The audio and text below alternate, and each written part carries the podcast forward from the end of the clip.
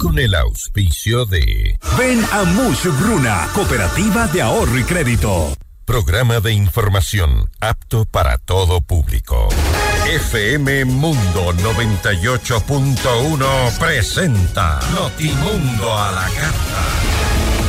60 minutos de información actualizada y entrevistas a profundidad. El mejor noticiero a la mitad de la jornada. Conducción, Gisela Bayona. Dirección de noticias, María Fernanda Zavala. Dirección general, Cristian del Alcázar Ponce.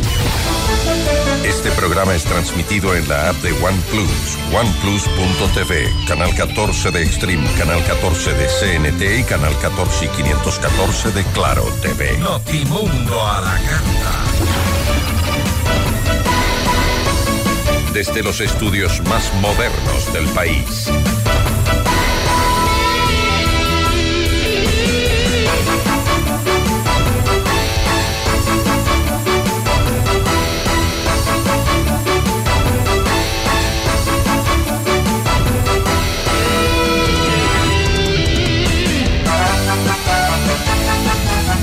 ¿Qué tal? ¿Cómo están? Muy buenas tardes con todos. Bienvenidos a la información en Notimundo La Carta. Soy Gisela Bayona. Hoy en entrevista vamos a conversar con Mónica Escaglia. Ella es periodista argentina.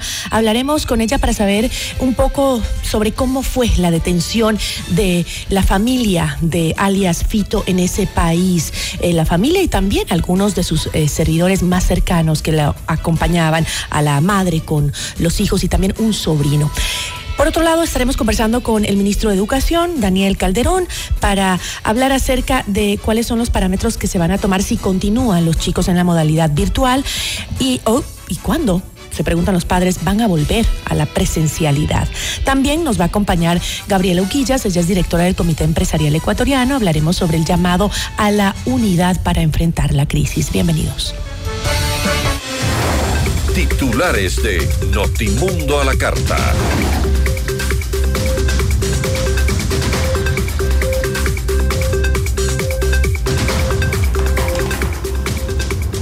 Llegan a Ecuador los familiares de alias Fito, líder de la banda delincuencial de los Choneros, tras ser deportados desde la Argentina. Las autoridades argentinas se pronuncian sobre la expulsión de la familia de Adolfo Macías, alias Fito, y aseguran que habrían llegado a ese país antes de confirmarse la fuga del líder criminal de la cárcel regional de Guayaquil. El presidente Daniel Novoa asegura que los grupos narcoterroristas se instauraron en el país en el gobierno de Rafael Correa. La ministra de Gobierno y del Interior, Mónica Palencia, se reúne con el presidente Daniel Novoa tras la expulsión de la familia del criminal Adolfo Macías en Argentina. El Ministerio de Educación dispone que las clases virtuales se mantengan en Quito, Guayas, Esmeraldas, Los Ríos y Pedernales dictan prisión preventiva para los dos implicados en el asesinato del fiscal César Suárez. La policía confirmó que buscan a dos sospechosos más. El Pleno del Consejo de la Judicatura declaró la nulidad del concurso de renovación de jueces de la Corte Nacional de Justicia. En lo internacional, las nevadas y las gélidas temperaturas en los Estados Unidos dejan al menos 40 muertos en siete estados. Las fuerzas de defensa de Israel destruyen la principal fábrica de armas del grupo extremista Hamas en el centro de Gaza. Notimundo a la carta. Buenas tardes y bienvenidos. Notimundo a la carta, una opción para mantenerse informado. Ahora las noticias.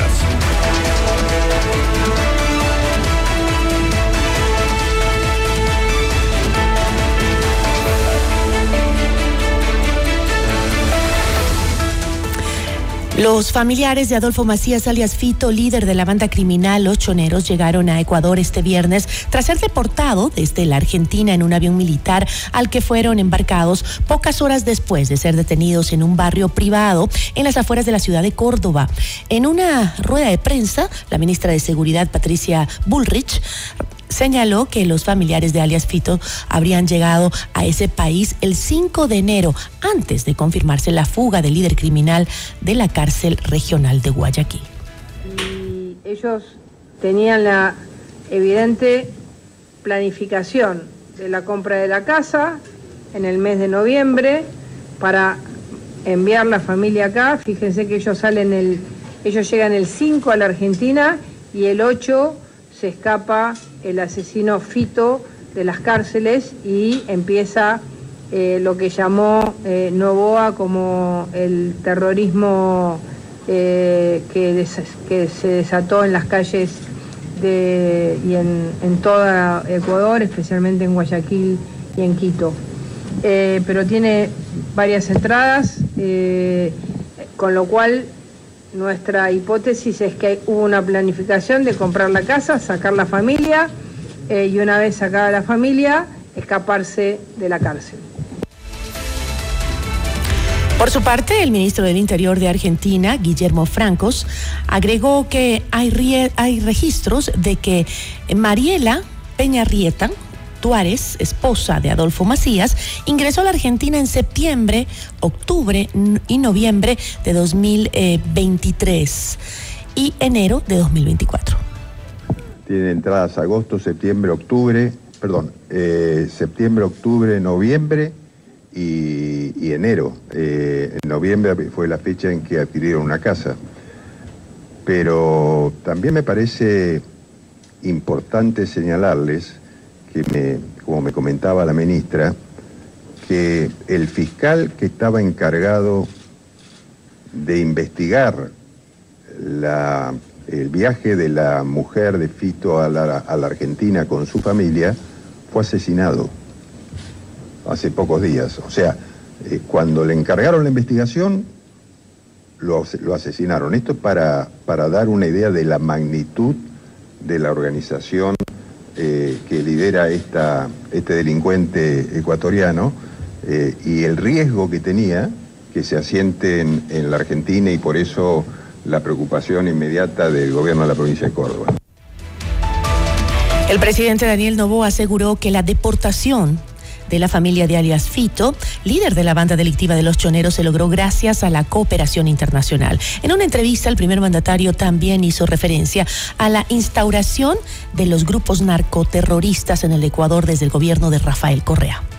Ha sido los varios gobiernos tres gobiernos seguidos, en el cual cada uno ha contribuido a que esto se vuelva insostenible. Creo que durante el gobierno de él, no voy a decir que fue él el que sembró la semilla, pero durante el gobierno de él empezó a instaurarse estos grupos, estos grupos hoy en día narcoterroristas muy poderosos y se repotenciaron en los siguientes gobiernos. Esto no es algo de un día para el otro, esto llevan 10 años estableciéndose por lo menos aquí.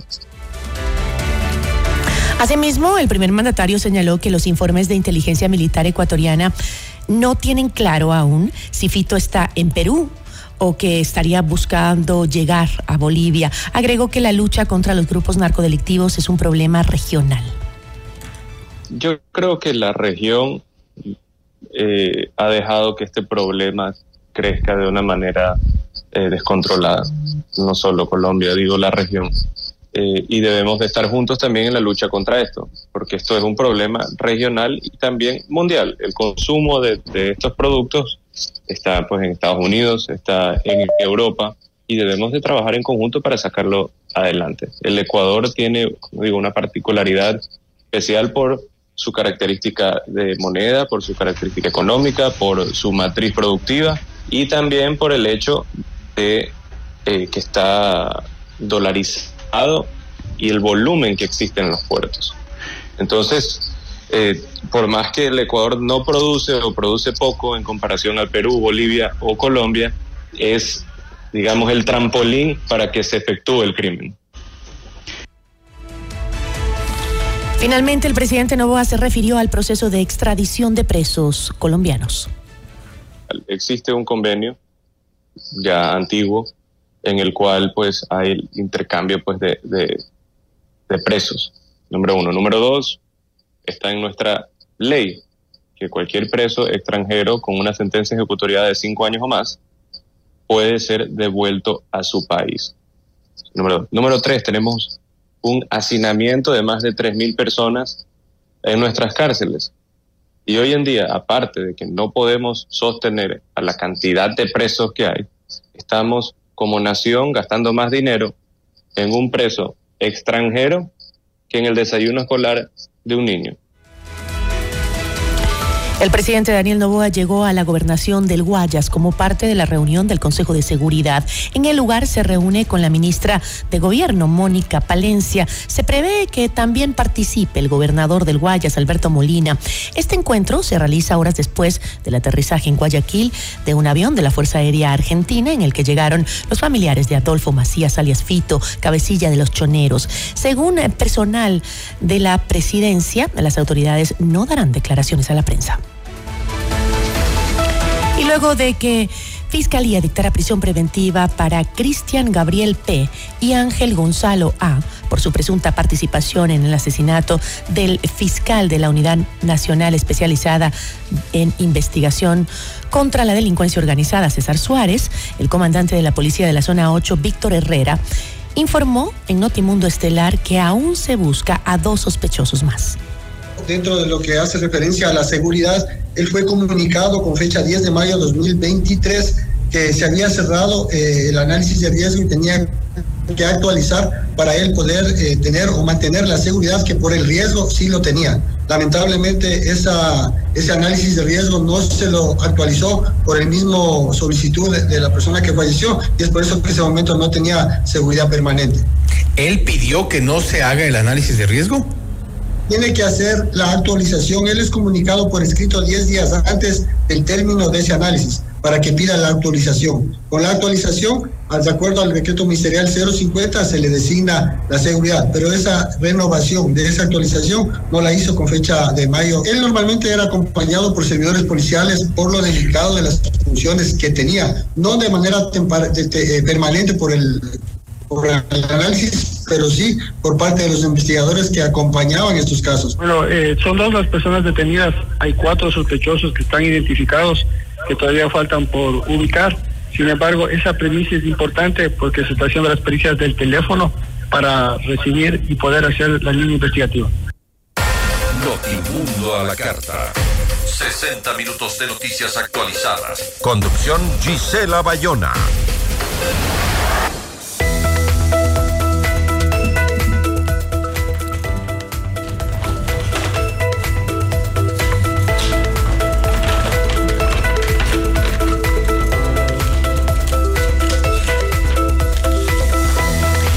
Que necesitas lo puedes lograr con créditos de Mushuk Runa a nivel nacional. Crédito para tu negocio, tu nuevo vehículo, compra de productos, emprendimientos, estudios, tu casa o lo que necesites. Estamos en todo el Ecuador. También puedes adquirir el libro del abogado Luis Alfonso Chango en todas las agencias de Mushuk Runa o pedirlo a domicilio. Comunícate al 098 536 6772.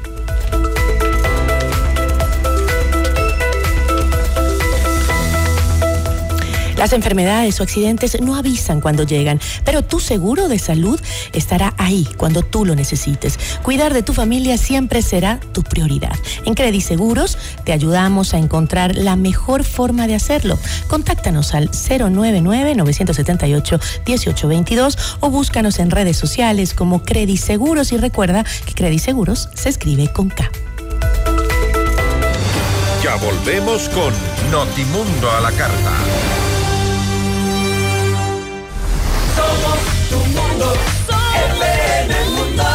Sigue nuestra transmisión en video FM Mundo Live por YouTube, Facebook, X y en fmmundo.com. Somos FM Mundo. Comunicación 360. Inicio de publicidad con el auspicio de Banco Guayaquil, 100 años. FM Mundo presenta Minuto Forbes con Cristian del Alcázar Ponce. Bienvenidos, este es el Minuto Forbes. Un reciente informe de Fidelity explicó que la correlación entre el Bitcoin y el oro aumentó durante el 2023 en medio de una etapa de desacoplamiento de su relación con las tasas de interés. Normalmente, a medida que las tasas suben, los activos de riesgo como el Bitcoin y los de refugio como el oro sufren de pérdidas, ya que los flujos de capital migran hacia los bonos del tesoro y otros títulos de deuda que devenguen intereses. Encuentre Forbes Ecuador en Mr. Books. FM Mundo presentó Minuto Force con Cristian del Alcázar Ponce. Patrocinado por Con Banco Guayaquil, ahorra y gana el 5.5% de interés sin abrir otra cuenta. Solo abre tu app e ingresa a la función Meta. Fija el monto mensual, programa el tiempo de ahorro y listo. Crea tu meta ahora y empieza a ganar el 5.5% de interés. Banco Guayaquil, primero tú. En esta es la hora. Son las 13 horas, con 15 minutos. Seamos puntuales, FM Mundo. Hoy yo quiero vivir, decorar al estilo Infinite Home Center. Para construir, decorar, mejorar tu hogar. Para pisos y paredes hoy tenemos más. ¿Quieres mejorar tus ambientes? Hoy Infinite Home Center está aquí. Queremos acabados, sus formas, calidad hay de sobra. Grifine Home Center. Decora tus sueños. Al estilo Grifine Home Center. ¿Aló? Prima, ¿cómo está? ¿Cómo va el negocio? Bien, prima. Le hice caso y aumenté los productos gracias al crédito Muchugruna. Qué bueno, prima. Y ahora están en todo el Ecuador. Cuéntele a la familia. Apoyamos todas sus iniciativas y le damos crédito para lo que necesite. Negocio, estudios, viaje, vehículos y más. Hasta 30 mil dólares, sin base y sin garante. Acérquese a la agencia más cercana y solicite su crédito en todo el Ecuador. Aplica condiciones. Abogado Luis Alfonso Chango, gerente general. Estamos en el centro norte y sur de Quito. Head Shoulders, el shampoo más popular de la región. Super y en el bodegón. Consigue tu versión en la tienda, tu barrio, en sachetón. Su limpieza, limpia y renueva por montón. Rosa, suavidad, suave y manejable como esta canción. Head and Shoulders. Somos tu mundo. FM Mundo. Somos FM Mundo. Comunicación 360. Fin de publicidad. Este programa es transmitido en la app de OnePlus, oneplus.tv, canal 14 de Extreme, canal 14 de CNT y canal 14 y 514 de Claro TV. Continuamos en Notimundo a la Carta, una opción para mantenerse informado con Gisela Bayona.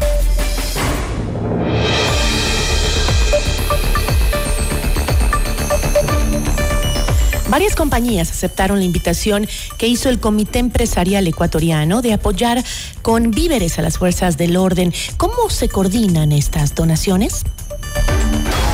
La entrevista a la carta, en diálogo directo con los protagonistas de los hechos. Está con nosotros Gabriela Uquillas, directora del Comité Empresarial Ecuatoriano. Qué gusto, Gabriela. Buenas tardes. Gracias por acompañarnos. Isela, muy, buena, muy buenas tardes. Un saludo muy grande a todos los que nos ven y nos escuchan esta tarde. Eh, Entiendo que este jueves la Cámara Nacional de Acuacultura entregó dos mil cajas con víveres para los miembros de las Fuerzas Armadas y son pues varias las empresas que se han hecho presente para llegar eh, con donaciones e incluso eh, también ciudadanos que están aportando con víveres para las fuerzas del orden. ¿Cómo se ha coordinado eh, con el Comité Empresarial estas donaciones para las Fuerzas Armadas? Sí, la verdad es que lo que yo debo decir es que la respuesta ciudadana al llamado que hizo Comité Empresarial para unirnos, para poner un granito de arena en esta lucha por la seguridad y apoyar a nuestras fuerzas del orden, tanto policías como fuerzas armadas, ha sido fantástica. Han sido múltiples las empresas que han colaborado con grandes cantidades de productos, agua, bebidas energizantes, barras energéticas, eh, eh, panetones, galletas, chocolates, leches, aceites, arroz, azúcar, bueno, interminable el listado ¿Cuántas del empresas apoyo unido? empresarial al respecto, pero no solamente el de las grandes empresas, sino también el de los ciudadanos a pie. Corporación Favorita se unió a esta, a esta iniciativa y puso como punto de recepción todos sus locales. Y en cualquier Gabriela, parece que hemos tenido un problema con la conexión. No sé si eh, me ayuda producción volviendo a conectarnos con eh, Gabriela. ¿Gabriela? Estoy. Sí, Perdóneme, se, como que se desconectó. Sí. No, y, y a, a través de Corporación Favorita y sus locales se ha recogido lo que la ciudadanía ha podido aportar. He, conocido de colegios cuyos padres de familia se han puesto de acuerdo y han hecho una colecta entre ellos, compañeros de oficina que han hecho lo mismo. Y lo que intentamos hacer sentir y lo que se ha sentido en realidad es que las fuerzas del orden se encuentran sumamente respaldadas. Eh, y, que somos muy agradecidos de lo que están haciendo por nosotros. Ahora, a través de un comunicado, las Fuerzas Armadas advirtieron eh, al personal de las eh, medidas que se deben tomar ante los riesgos de consumo de alimentos preparados que son donados y que pueden pues estar contaminados. Aunque agradecieron la generosidad de la ciudadanía, la institución sostiene que se estudian todos los niveles de riesgo a los cuales podrían enfrentarse los soldados durante el cumplimiento de sus operaciones militares en esta crisis, ¿no? Eh, si bien las ideas eh, de unirnos y de ayudar son siempre positivas, eh, ¿cómo coordinar con las Fuerzas Armadas para que estas donaciones no se conviertan en eh, un problema más que una ayuda? Totalmente. El, tema de la comida preparada no solamente es un problema por estas malas personas que se infiltran dentro de los buenos objetivos ciudadanos, sino que también eh, constituye una dificultad muchas veces para el policía, el militar que la recibe y que no puede eh, ingerirla inmediatamente eh, por, por precisamente por sus funciones, porque está patrullando, porque en esos momentos tiene eh, una gestión asignada. Entonces ha sido, ha sido magnífico ver eh, niños que han hecho sándwiches, madres de familia que han hecho un arrocito con pollo, unas empanadas, pero en la práctica lo que nos intenta decir Fuerzas Armadas y Policía Nacional es que si bien ese es un gran aporte y un eh, y un calor humano que se le hace llegar a estos otros humanos que están dando su vida eh, porque nosotros podamos estar seguros, no deja de ser un, un elemento que puede convertirse en peligroso. No solamente por los malos actores, sino por las consideraciones de espera, de tener que dejar guardado el producto mucho tiempo en el sol. Entonces lo que nos recomiendan es si queremos ayudar, la mejor forma de ayudar es con productos enlatados, envasados, que, que, que cuentan con sus sellos de seguridad. Porque no podemos desconocer que estamos en una guerra. Y el enemigo en una guerra siempre quiere ver cómo minar a quien la combate. Sin embargo, Y aquellas buenas eh, están personas. En, esta- en este riesgo. Eh, Gabriela, aquellas buenas personas que, como has dicho, pues se han dado el trabajo de preparar algo, porque así es la gente ecuatoriana, ¿no? O sea, si nos disponemos a ayudar, siempre estamos en primera línea. Eh, ¿Qué sucede con esos, justamente esos alimentos eh, que no son los enlatados, sino que fueron donados por esta gente de buen corazón, que lo que quería era prepararles algo con mucho calor y amor a, las Fuerzas Armadas, y estas no las pueden aceptar? ¿Qué se hace con eso, con esos alimentos? ¿Se votan? Yo, yo creo que hasta ahora las Fuerzas Armadas por eso hacen su comunicado, un poco duro salir a decirle a la ciudadanía, no me Claro. regales esto, pero lo hacen justamente con el afán de no dejar a nadie eh, con los churos hechos, digámoslo en, en idioma coloquial. Entonces, la petición es que no lo hagamos. Sabemos que eh, lo hacemos de la mejor, de la mejor buena voluntad, pero mejor nos abstengamos de preparar ese arrocito con pollo o ese sanduchito o esas empanadas y lo poco o mucho que íbamos a destinar a esa noble causa, vayamos y compremos unas botellas de agua, vayamos y compremos unas barras energéticas. Es la mejor forma de canalizar la ayuda. ¿Y no podría eh, coordinarse esta ayuda para las personas de sectores vulnerables donde el estado de excepción pues significa también un corte a sus actividades de comercio e ingresos económicos, ¿no? No, bueno, por supuesto, las necesidades en nuestro país son muy grandes. Hoy estamos volcados a las Fuerzas Armadas, pero recordemos que aquí tenemos siete de cada diez ecuatorianos sin un trabajo formal y por lo tanto muchísima, eh, muchísimas necesidades, una desnutrición crónica infantil sumamente alta, una serie de luchas que se llevan día a día. Entonces, el ecuatoriano que quiere ayudar siempre va a encontrar un destinatario de la ayuda, por supuesto.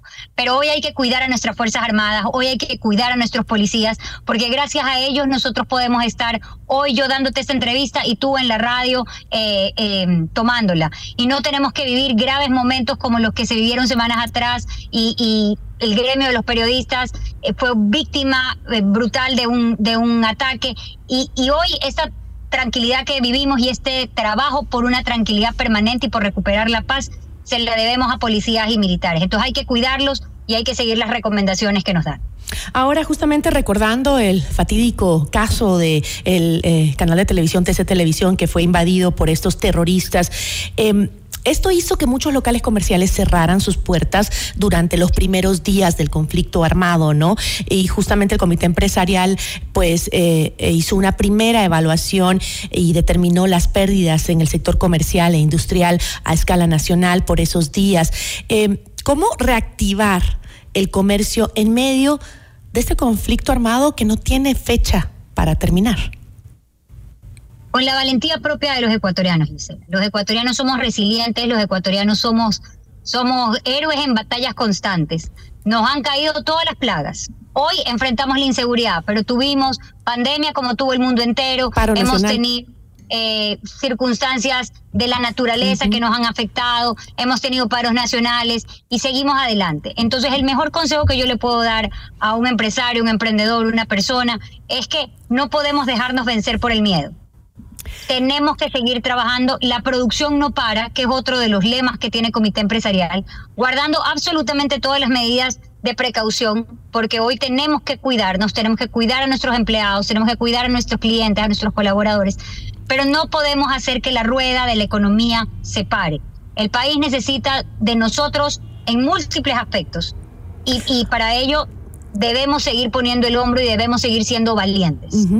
Em, según los datos, el 75% de las ventas disminuyó por el eh, temor generado por la violencia criminal. ¿Ha cambiado esta tendencia de consumo en el país em, ahora que ya llevamos algunos días del conflicto? Totalmente. Nosotros el primer día, día en que el, pánico se apoderó de nosotros, a mí particularmente la situación me agarró estando en Quito y Quito se paralizó para, para moverme lo que normalmente se hace en 10 minutos, pues hicimos dos horas. Eh, Guayaquil, no se diga de otra forma, que Guayaquil tuvo episodios violentos en varios puntos de la ciudad sumamente lamentables y yo creo que el país entero entró en, un, en, en una situación de mucho temor y mucha zozobra. Por, por, poner un ejemplo, en un día en el que no se trabaja en el país, en el que no se trabaja de manera eh, eficiente en el país, podemos estar llegando a perder 300 millones de dólares. Multipliquemos eso por los días o por las horas en que de una u otra forma el miedo nos vence. Hoy yo creo que estamos bastante reactivados más allá de eh, ciertos sectores o por ejemplo eh, el tema escolar que sigue siendo em, virtual en, en la mayoría de, de, en muchas en muchas partes del país y especialmente en las zonas más conflictivas eh, claro ese es una un diferenciador en el que prevalecemos la seguridad de las criaturas antes que eh, la dinámica, pero en el comercio, en la industria, hemos vuelto a nuestra dinámica normal y es que tenemos que aprender a vivir con esto. Nuestro vecino Colombia vivió una guerra interna 40 años y no por eso dejó de crecer, dejó de producir, Continúa dejó de también enfrentando esa guerra. Continúa Colombia enfrentando esa guerra, aún no se termina tampoco. Ahora, este 300 millones de dólares, dijo, por cada día que eh, no se tuvo una actividad, digamos, normal eh, por la violencia generada, generada por las bandas criminales. Eh, ¿Qué sucederá entonces eh, o cuáles son las estimaciones que tienen si eh, a esta realidad se suma el aumento del IVA de tres puntos? Bueno, nosotros entendemos, entendemos, el sector empresarial ha hecho un análisis muy profundo y nosotros entendemos que hay una crisis económica muy grave. Y la crisis económica se resuelve con recursos económicos sin duda, más aún cuando tenemos una guerra y dar guerra, como ha dicho el presidente, es, eh, resulta caro y alguien tiene que pagarlo. El detalle es, eh, Gisela, que en la práctica el ecuatoriano está un poco cansado de escuchar que las soluciones vienen por impuestos únicos, especiales eh, o, particulares, cuando en realidad los problemas no se logran vencer con esos aportes porque lamentablemente los recursos terminan destinándose a cualquier otra cosa menos a lo que debería. Entonces, hoy nosotros como comité empresarial decimos, si hay que subir el IVA, hay que subirlo es muy duro para la ciudadanía, es un impuesto que pagamos los consumidores al final de cuentas y es muy duro para la ciudadanía, pero no puede ser una medida única. Aquí hay que armar un paquete de medidas. Aquí necesitamos una eh, disminución del Estado de manera inmediata. Y esto no implica reducir ni salud, ni educación, ni fuerzas del orden. Pero, Gabriela, Gabriela lo dijo el ministro de Finanzas, dijo que este de parte del Estado es muy poco lo que se puede reducir, dijo. ¿Usted considera que es así? No, yo considero que hay mucho que se puede hacer cuando dejamos de hacer lo innecesario. ¿Qué es el, ¿Cuál es el problema? Para hacer todo lo que el Estado quiere que se haga hoy en día, por supuesto que necesitan un ejército de gente, un ejército de entidades, un batallón de papeles. Pero esos papeles son necesarios. Yo veo con mucho gusto cuando mi ley saca un libro gordo de petete y dice, estas son las instituciones que voy a desaparecer, estos son los trámites que voy a desaparecer, porque tenemos que hacerla simple. Y a mí me gusta ese dicho que tienen los americanos que dicen, hazlo simple. Aquí parece que nos encanta hacerlo difícil. ¿Por qué hacerlo fácil si lo puedo hacer difícil? Así y, es. Y claro, al hacerlo difícil, la, la mecánica se vuelve mucho más compleja. Podemos hacerlo fácil, claro que sí. Gabriela, le agradezco muchísimo por habernos acompañado. No, muchísimas gracias a ustedes y un gran fin de semana. Una buena tarde. Gabriela Uquillas, directora del Comité Empresarial Ecuatoriano. Regresamos en instantes con Gisela Bayona en Notimundo a la Carta. Somos tu mundo. Mira nuestros mejores contenidos. Suscríbete gratis a nuestro canal de YouTube FM Mundo Live. Somos FM Mundo. Comunicación 360. Inicio de publicidad. En tu mundo, esta es la hora. Son las 13 horas, con 31 minutos. Seamos puntuales. FM Mundo. Dante Gebel, Quito, 8 de febrero, entradas agotadas. A pedido del público, se abre nueva función. 7 de febrero, Teatro Nacional Casa de la Cultura. Buenas noches, gente. Una noche para reír, conmoverte y llorar. Te vas a sorprender. Preventa ya disponible en ticketshow.com.es, Río Centro, Mall Jardín, Paso San Francisco y El Recreo. Con tarjetas Produbanco, 10 meses sin intereses. Dante Gebel, presidente, te lo trae Top Show. Si quieres vender más en este nuevo año, publicita con nosotros en FM Mundo. Promociona tus productos, destaca tus servicios y brilla en el mercado a través de nuestras multiplataformas. Contáctanos ya a ventas arroba fmmundo.com. WhatsApp 099 003 8000. FM Mundo. Somos comunicación 360. Indoauto, el concesionario Chevrolet con más de 50 años de trayectoria, combina experiencia e innovación para brindarte el respaldo y la asesoría que necesitas. El Indoterritorio es confianza, garantía y servicio personalizado. Encuentra una agencia Indoauto a cada 150 kilómetros entre Quito y Guayaquil. Descubre el Indoterritorio y vive la mejor experiencia en ventas y servicio. En Indoauto tenemos un Chevrolet para todos. Visita nuestra agencia en Quito, ubicada en las Naciones Unidas 1780 y América. Somos tu Mundo. Somos FM Mundo. Comunicación 360. Fin de publicidad. Le invitamos a escuchar nuestro siguiente programa. 14 horas. Café FM Mundo. Con Nicole Cueva, Carla Sarmiento y Marisol Romero. Este programa es transmitido en la app de OnePlus, oneplus.tv, canal 14 de Extreme, canal 14 de CNT y canal 14 y 514 de Claro TV. En 98.1 continuamos con Notimundo a la carta. Notimundo a la carta, una opción para mantenerse informado. Ahora las noticias.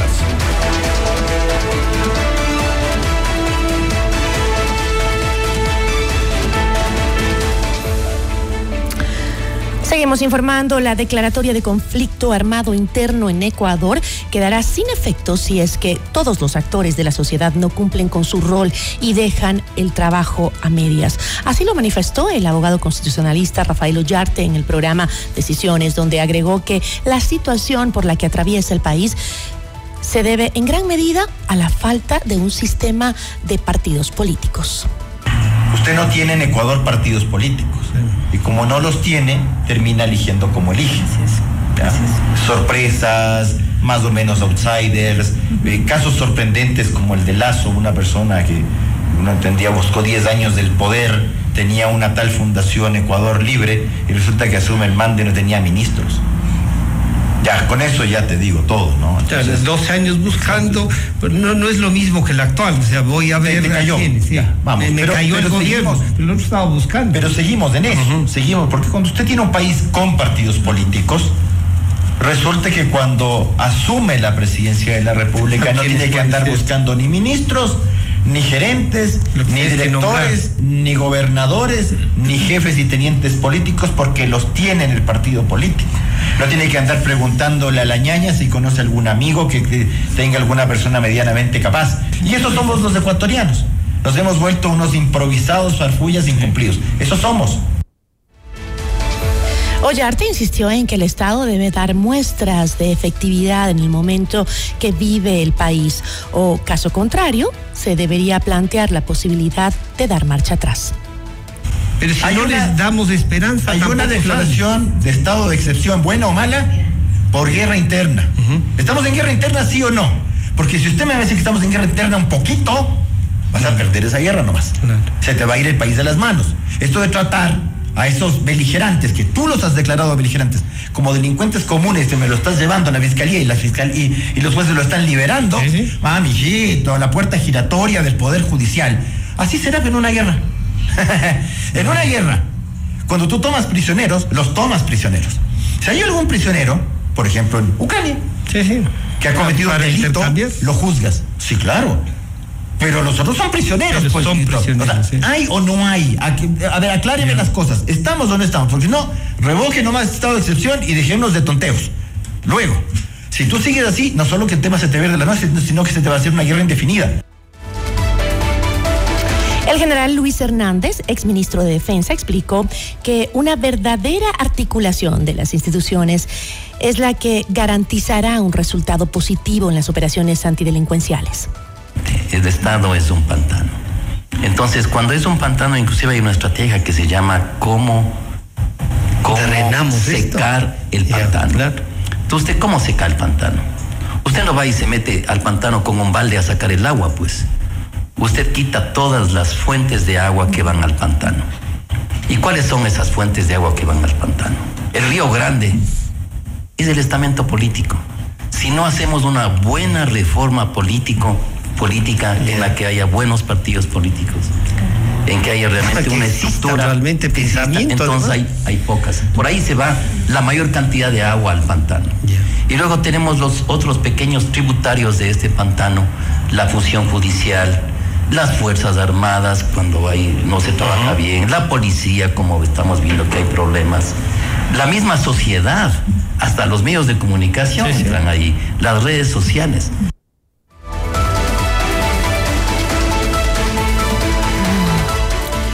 Para Janine Cruz, presidenta del Consejo de Comunicación, el rol de la prensa es fundamental para sostener la democracia en Ecuador, así como la obligación que tiene el Estado de garantizar la labor periodística. pero también es importante identificar que el ejercicio que realiza obviamente el, el- trabajo periodístico es a favor de la verdad, eh, tratando obviamente de ser un sostén para la democracia. De ninguna manera se puede justificar eh, medios eh, cercanos obviamente a estas bandas criminales. Y también es importante recordar justamente las, los chats que hace poco se acaba de revelar mediante obviamente la investigación por parte de la Fiscalía General del Estado, donde tenía una hoja de ruta clarísima cierto sector de estas mafias para silenciar a periodistas. Desde Sara Ortiz, es evidente lo que pasó en su momento con uno de los grandes capos como es Norero, vínculo pues con Jordán, donde trataron de silenciar a medios de comunicación. No fue tan público en su momento, pero hay claras evidencias que eh, se interpuso juicios a diarios como El Expreso, El Universo. Entonces, el rol de los periodistas es fundamental, pero también la responsabilidad por parte del Estado. Notimundo a la carta. Información oportuna al instante mientras realiza sus actividades al mediodía.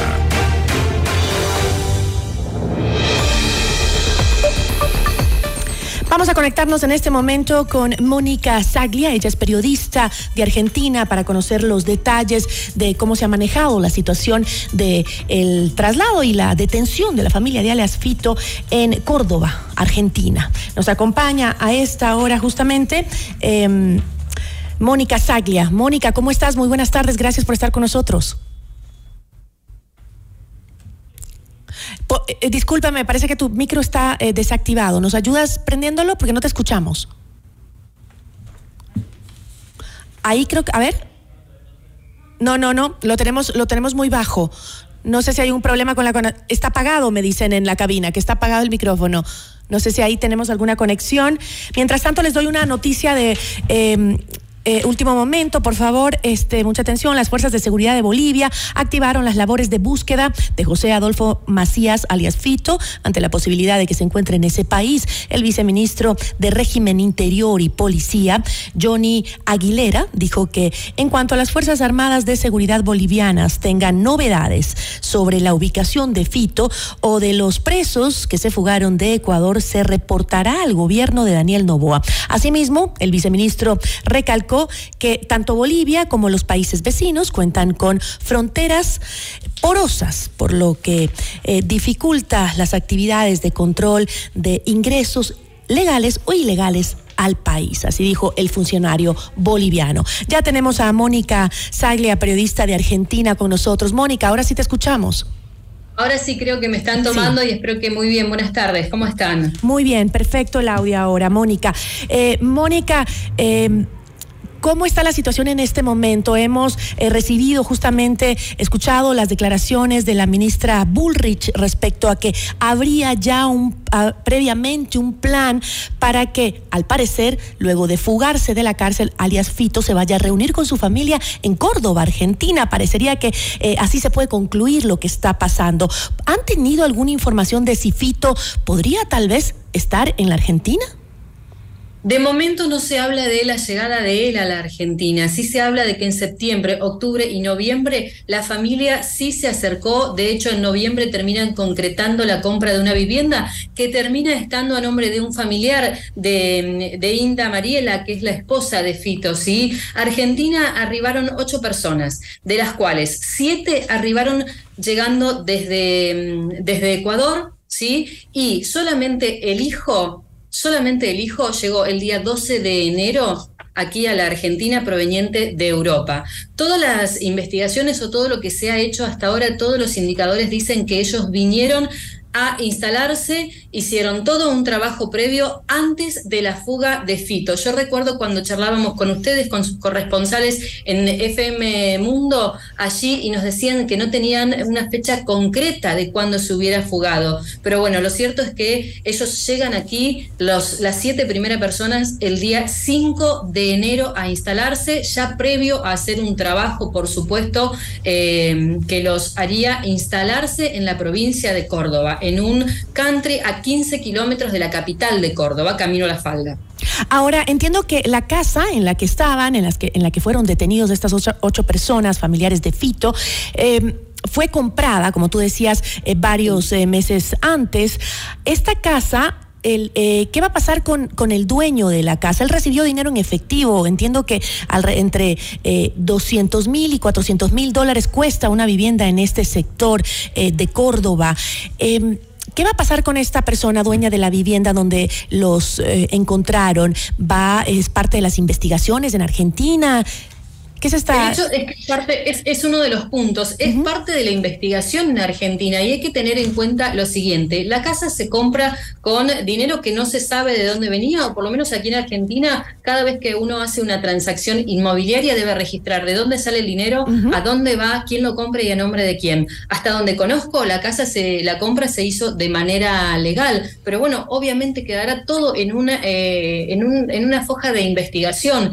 Esto es en principio. En principio se hablaba de que habían venido a comprar una vivienda que no terminan cerrando porque alguien dejó circular para qué familia era la casa. Después, a posteriori, compran esta vivienda donde todos eh, manifiestan una vivienda que no era ostentosa, si lo querés decir así, pero que sí estaba en un, en un country. Una, una vivienda donde tenía unas habitaciones, pileta, un country, pero nada, insisto, nada ostentoso, ¿sí? En principio todo esto queda como material de investigación, sobre todo considerando las últimas noticias que tenemos que vienen de Ecuador, donde el fiscal que investigaba la, dónde estaba la familia de Fito ha sido asesinado.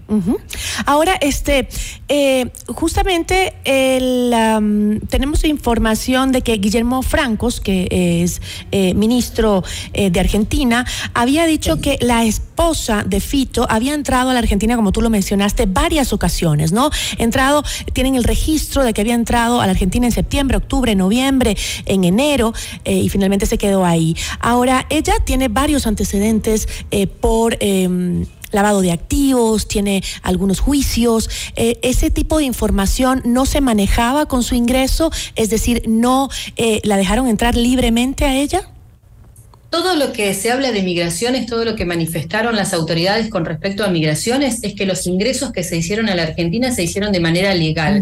De hecho, a ellos se los eh, envía a Ecuador aproximadamente a las 3 de la madrugada, a las 20 se ingresa al domicilio, se hace el allanamiento, como le llamamos nosotros, a las 2 de la mañana los, eh, los los llevan en un avión argentino a Ecuador. ¿Por qué se hace esto? Por la peligrosidad del caso. No se lo hace en función a una imputación que tuvieran, a una cuestión judicial. Ahora, eh, insisto, discúlpame, insisto en esto, el ingreso de ellos en migraciones, las tres veces que ingresaron, en septiembre, octubre y en noviembre, donde terminan comprando la vivienda, ¿sí? Donde llega la esposa con su cuñada, ¿sí? Eh, se hace de manera legal. No hubo ningún inconveniente. Con no había ningún impedimento para su Y el ministro de Córdoba toma eh, conocimiento, eh, el Procunar toma conocimiento por una denuncia telefónica anónima de esta situación en estos días.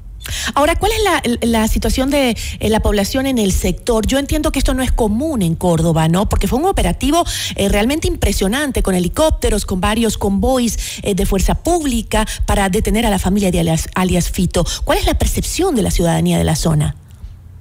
Hay una hay un, desconcierto absoluto si lo querés decir así porque en los countries eh, evidentemente la gente no sabe quién es su vecino o por lo menos no tienen tanto contacto como, se refiere o como parecería. Eh, la gente está en el mismo estado que estamos nosotros, que estamos a 300 kilómetros de la ciudad de Córdoba aproximadamente, en, un desconcierto absoluto. Mm, sabemos que nuestro país eh, es uno de los países donde vienen, se asientan, la ministra hoy lo decía, de manera eh, hasta como por sorpresa y no es tan sorpresivo. De hecho, tenemos grandes inconvenientes en nuestras fronteras norteñas, donde sabemos que tenemos el ingreso. Ellos vinieron, insisto, ellos llegan, tanto la mujer como los hijos, llegan a través de migraciones, vienen a través de Chile. En ningún momento se detectó nada, nada raro. Yo te agradezco muchísimo, Gabriela, por habernos, eh, perdón, Mónica, por habernos acompañado. Gracias por la información. Gracias a ustedes por el contacto. Nos acompañó Mónica Escaglia, ella es periodista desde Argentina. Notimundo a la carta. Información oportuna al instante mientras realiza sus actividades al mediodía.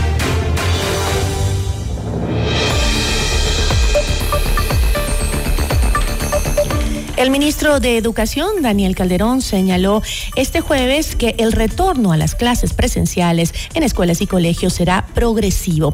¿Cómo se educan los niños y las niñas de hogares sin conectividad en medio de un conflicto armado interno? La entrevista a la carta, en diálogo directo con los protagonistas de los hechos. Nos acompaña a esta hora Daniel Calderón, ministro de Educación. Ministro, ¿cómo está? Muy buenas tardes. Gracias por estar con nosotros. Muy buenas tardes, Gisela. Gracias a usted por la invitación y a toda la ciudadanía que nos escucha. Eh, ¿Qué sucede con eh, los colegios públicos y particulares eh, con estas medidas que se están tomando? ¿Se está tomando paralelamente algún, algunas medidas para poder em, controlar o tratar de que los chicos no pierdan no pierdan los estudios, no desmejoren en su, eh, en su, en sus estudios, porque la situación es muy difícil. Venimos de una pandemia en donde ya estaban retrocediendo en el nivel académico por eh, los problemas que tuvieron, la inasistencia, las clases virtuales, que no es fácil, y ahora otra vez volvemos con este problema. ¿Se ha hecho algún análisis? Claro que sí, Gisela. Primero que nada hay que decir algo importante. El Ministerio de Educación y en general el Ecuador, la sociedad, tenemos como misión la continuidad de los aprendizajes y el fortalecimiento del derecho a la educación. Esto no puede parar y por eso nosotros hemos establecido eh, en, una primera parte, en una primera fase eh, la no presencialidad en un primer momento. Luego, como usted ya lo ha observado, estamos retornando progresivamente y focalizadamente a la, no perdón, a la presencialidad. ¿Para qué? Precisamente para asegurar ese derecho y para poder garantizar que la continuidad de los aprendizajes, la continuidad educativa, eh, fortalezca estos aprendizajes a los que usted hace referencia. Usted dijo que venimos, venimos de una generación, venimos de un tiempo en el cual la pospandemia ha perjudicado los aprendizajes de nuestros chicos y chicas. Y en efecto, justamente gran parte de los trabajos pedagógicos que ha realizado el Ministerio en el último tiempo están orientados hacia ello. De hecho, el nuevo currículum que se va a implementar desde este año lectivo eh, tiene como finalidad ir fortaleciendo estos espacios que han quedado debilitados por la pospandemia. Pero lo que sí es claro es que la continuidad es lo que nos va a garantizar que indistintamente si es en la modalidad presencial o no presencial, nuestros chicos puedan avanzar en sus aprendizajes en la adquisición de conocimientos y habilidades. Entiendo que el retorno progresivo a las clases presenciales se refiere a iniciar eh, poco a poco con aquellos sectores que eh, o colegios que van retomando medidas de seguridad y que pueden garantizar que los chicos estudien en un ambiente sano y seguro, ¿no? Eh, por ejemplo, los colegios particulares retornarán a clases presenciales a discreción de sus mismas autoridades o quien lo va a definir será la autoridad del ministerio. La seguridad es una competencia del Estado. Por lo tanto, somos nosotros, desde el Gobierno Nacional, quienes establecemos las políticas eh, desde las distintas rectorías para poder definir cuáles son las decisiones más pertinentes en los distintos casos.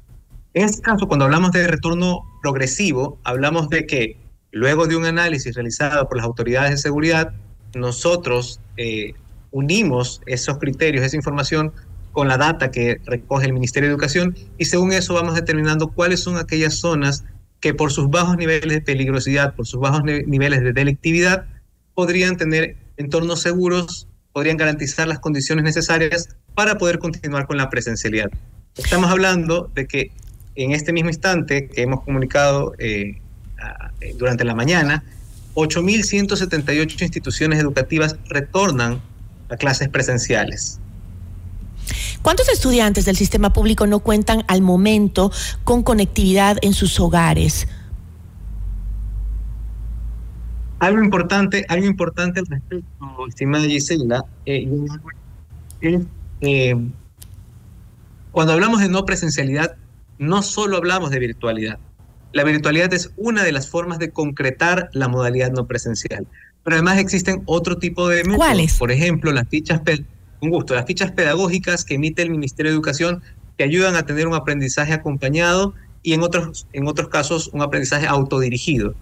Llamadas telefónicas, videollamadas e inclusive eh, visitas de nuestras y nuestros docentes a las casas del estudiantado. Entonces, eh, primero es importante decir eso. Pero, eh, ministro, este, si estamos hablando de que son chicos de zonas vulnerables, es decir, de las zonas más atacadas por el narcotráfico, por el terrorismo, por la delincuencia, las fichas técnicas pues también ponen en riesgo a ya sea al maestro, al padre de familia, al que las vaya a recoger. Esa es la idea de justamente la no presencialidad, entiendo yo, el que no pongan en riesgo a los estudiantes ni al entorno educativo. Correcto, pero eso va a depender de cada territorio, eso va a depender de cada lugar según cómo se desarrollen eh, las distintas circunstancias. Entonces, hay, lo que quiero decir en todo caso es que hay diversidad de métodos para acceder a esta no presencialidad. Obviamente, como usted ha dicho, hay lugares que por sus índices delictivos eh, complejizan el acercamiento presencial. Si no fuese así, no hubiésemos tomado la decisión previa de la no presencialidad general para todo el sistema educativo. Hay otros espacios en los cuales sí que podemos eh, avanzar hacia ello. ¿Cuál Usted me hacía una pregunta sobre la virtual. Ajá, dígame, dígame, por favor. Sí, sí adelante, Gisela. No, no, dígame usted. Lo que pasa es que tenemos creo que un, un, retorno tarde ahí en la comunicación. Pero este, dígame usted, usted me iba a eh, comentar eh, algo más sobre la, la, respuesta de la virtualidad. Sí, justamente. Le iba a comentar que en efecto eh, además, nuevamente quiero recalcar, si bien eh, eh, la virtualidad no es el único método que permite la no presencialidad, también tenemos un, eh, todo un andamiaje estructural para poder continuar los aprendizajes mediante la virtualidad. Hay unas plataformas que nosotros establecemos del Ministerio de Educación y estrategias pedagógicas que permiten eh, lograrlo. En este caso, nosotros estamos hablando que el 35% de nuestros estudiantes no cuentan con la conectividad. Es decir, el 65% cuenta con ella y pueden acceder al aprendizaje mediante este medio. Y ese 35% que usted acaba de mencionar, que no cuentan con eh, conectividad y que no podrían hacer clases eh, virtuales, ¿se trata de estudiantes que están en zonas vulnerables del país, en zonas de riesgo? Y, y complementando lo que usted dice, en zonas rurales también. Entonces, aquí es precisamente donde actúan estos otros mecanismos. Eh, me faltó mencionar la televisión educativa y las cápsulas de radio que también tenemos en nuestra página web que están articuladas con el currículo y que favorecen justamente esta población donde eh, el nivel de conectividad es menor.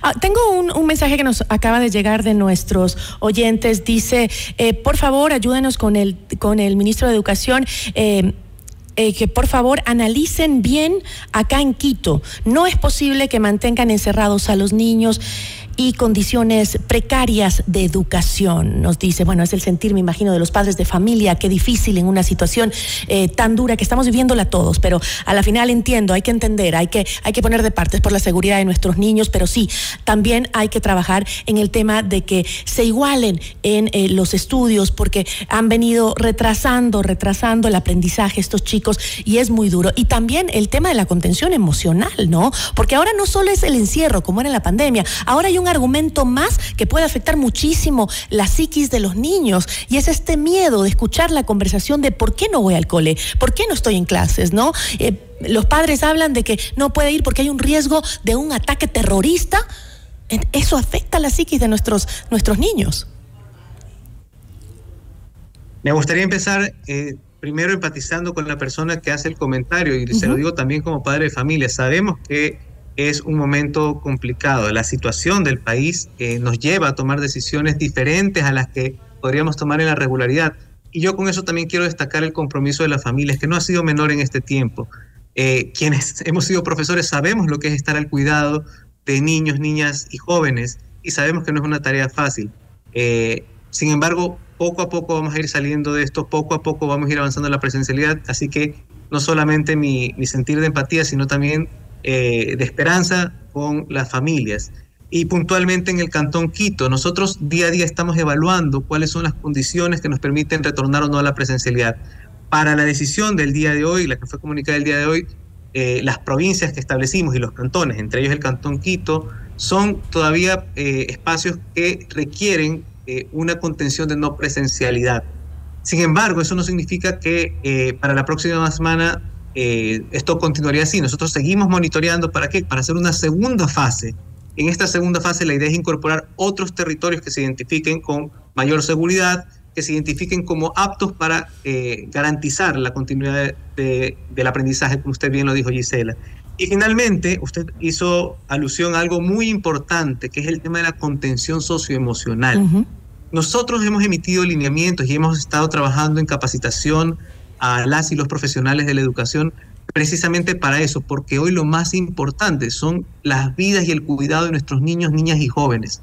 Desde esa importancia, desde esa relevancia, lo que sea que pueda pasar a continuación, lo que sea que puedan aprender a continuación, será a propósito de cualquier esfuerzo, todos los esfuerzos que hagamos para contener emocionalmente pero para fortalecer las competencias sociales, fortalecer las habilidades, a mi juicio, mal llamadas blandas, que nos permiten eh, tener un mejor desarrollo para nuestra infancia, para nuestra juventud. Ahora, UNICEF ha eh, sacado un informe sobre la tasa de homicidios de niños, niñas y adolescentes en el Ecuador que ha aumentado en un 640% en cuatro años. Eh, la situación obviamente alarma al mundo y es derivada de la violencia armada que estamos viviendo en el país. Pero también otro dato se suma a este estudio y es el número de niños, niñas y adolescentes que están siendo reclutados para para participar en las bandas narcodelictivas y terroristas. Eh, ¿Cómo trabaja el Ministerio de Educación para evitar el reclutamiento de menores en las filas del terrorismo? Hay varias acciones voy a referirme a un par y luego le quisiera mencionar justamente un ejemplo. El primer eje de acción es la prevención, ¿no? Al respecto, nosotros tenemos un acercamiento muy directo con las instituciones educativas, especialmente los sectores más vulnerados. Eh, ¿Para qué? Para justamente eh, generar actividades que nos permitan acercarnos a los jóvenes y que eviten estos acercamientos. Lo segundo tiene que ver con las acciones puntuales que desde esta administración estamos realizando. Nosotros tenemos, usted lo sabrá, un programa nacional de escuelas seguras. Nosotros estamos migrando hacia un programa de comunidades educativas seguras. ¿Por qué? Porque no solo nos interesa que nuestros chicos estén bien de la puerta de la escuela para adentro, sino también de la puerta de la escuela para afuera. De hecho, los principales actos de violencia ocurren fuera de la escuela y en ese sentido tenemos que pensar en una escuela que es parte de una comunidad, parte de un todo, que nos ayuda a garantizar ese, ese bienestar. Eh, al respecto, hace falta justamente, y estamos trabajando fuertemente para lograrlo, la articulación eh, entre las carteras de Estados. Cuando digo eh, que hace falta, me refiero a que ha hecho falta en el pasado. Nosotros actualmente estamos trabajando fuertemente para qué? Para que carteras como el Ministerio del Deporte, Ministerio de Cultura, Ministerio de, Telecomunicaciones podamos generar estrategias para brindar otros espacios a nuestros jóvenes, a nuestras jóvenes y que puedan desarrollar otras habilidades, otros talentos que ocupen su mente en eh, cuestiones no, no oscuras como las que hoy están, estamos atravesando como país. Ahí creo que es fundamental todo el esfuerzo pedagógico, pero también comunitario para poder eh, garantizar mejores espacios. Y quería referirme a un ejemplo, Gisela, si me permite. Hace poco vengo reuniéndome con una comunidad educativa donde estaban padres, madres de familia, estudiantes, docentes, la autoridad educativa. Y justamente a propósito de este programa de comunidades educativas seguras, donde estamos desarrollando unas estrategias muy interesantes para poder fortalecer la comunidad. Y nuestros estudiantes nos decían primero lo feliz que se sentían en este nuevo entorno que se estaba gestando. Por supuesto, va tomando otros matices eh, con, esta, con la no presencialidad, nos hemos adaptado. Sin embargo, lo que nos dice la comunidad es eh, justamente eso es lo que queremos. Queremos una comunidad articulada, una comunidad fuerte, una comunidad que permita que nuestros chicos puedan estudiar dignamente, con justicia, con seguridad. Em, yo le agradezco muchísimo, ministro. Lamentablemente nos, nos siguen llegando mensajes, pero eh, se nos acabó el tiempo. Eh, ministro, sin embargo, creo que vale la pena aclarar que la, que la educación es un puntal determinante para salir de la crisis. La educación es básica para que nuestros niños dejen de unirse a estas bandas del terrorismo porque no tengan otra opción, porque no vean una opción en la educación, en el deporte, en las artes. Yo le agradezco muchísimo, ministro. Muchísimas gracias, Gisela. Estoy totalmente de acuerdo. Como país tenemos que apuntar hacia ello y estamos trabajando fuertemente para lograrlo. Le mando un fuerte abrazo y un abrazo a la ciudadanía que nos escucha en esta tarde. Muchísimas gracias, ministro. Nos acompañó Daniel Calderón, ministro de Educación. En Notimundo a la Carta es momento de realizar un recorrido por el mundo.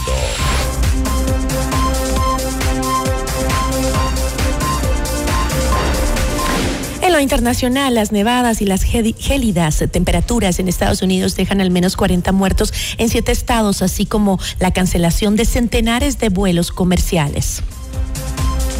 Las autoridades de Brasil informaron que, producto de las lluvias que iniciaron el pasado martes en Porto Alegre, más de un millón de personas se quedaron sin electricidad, otras 12 eh, resultaron heridas, una persona falleció y más de 100 perdieron sus hogares. Y las fuerzas de defensa de Israel aseguraron que eh, demolieron la, la principal zona industrial de fabricación de cohetes y armas del grupo terrorista Hamas en el centro de la franja de Gaza. Así concluimos con la información. Que tenga una excelente tarde y un buen fin de semana.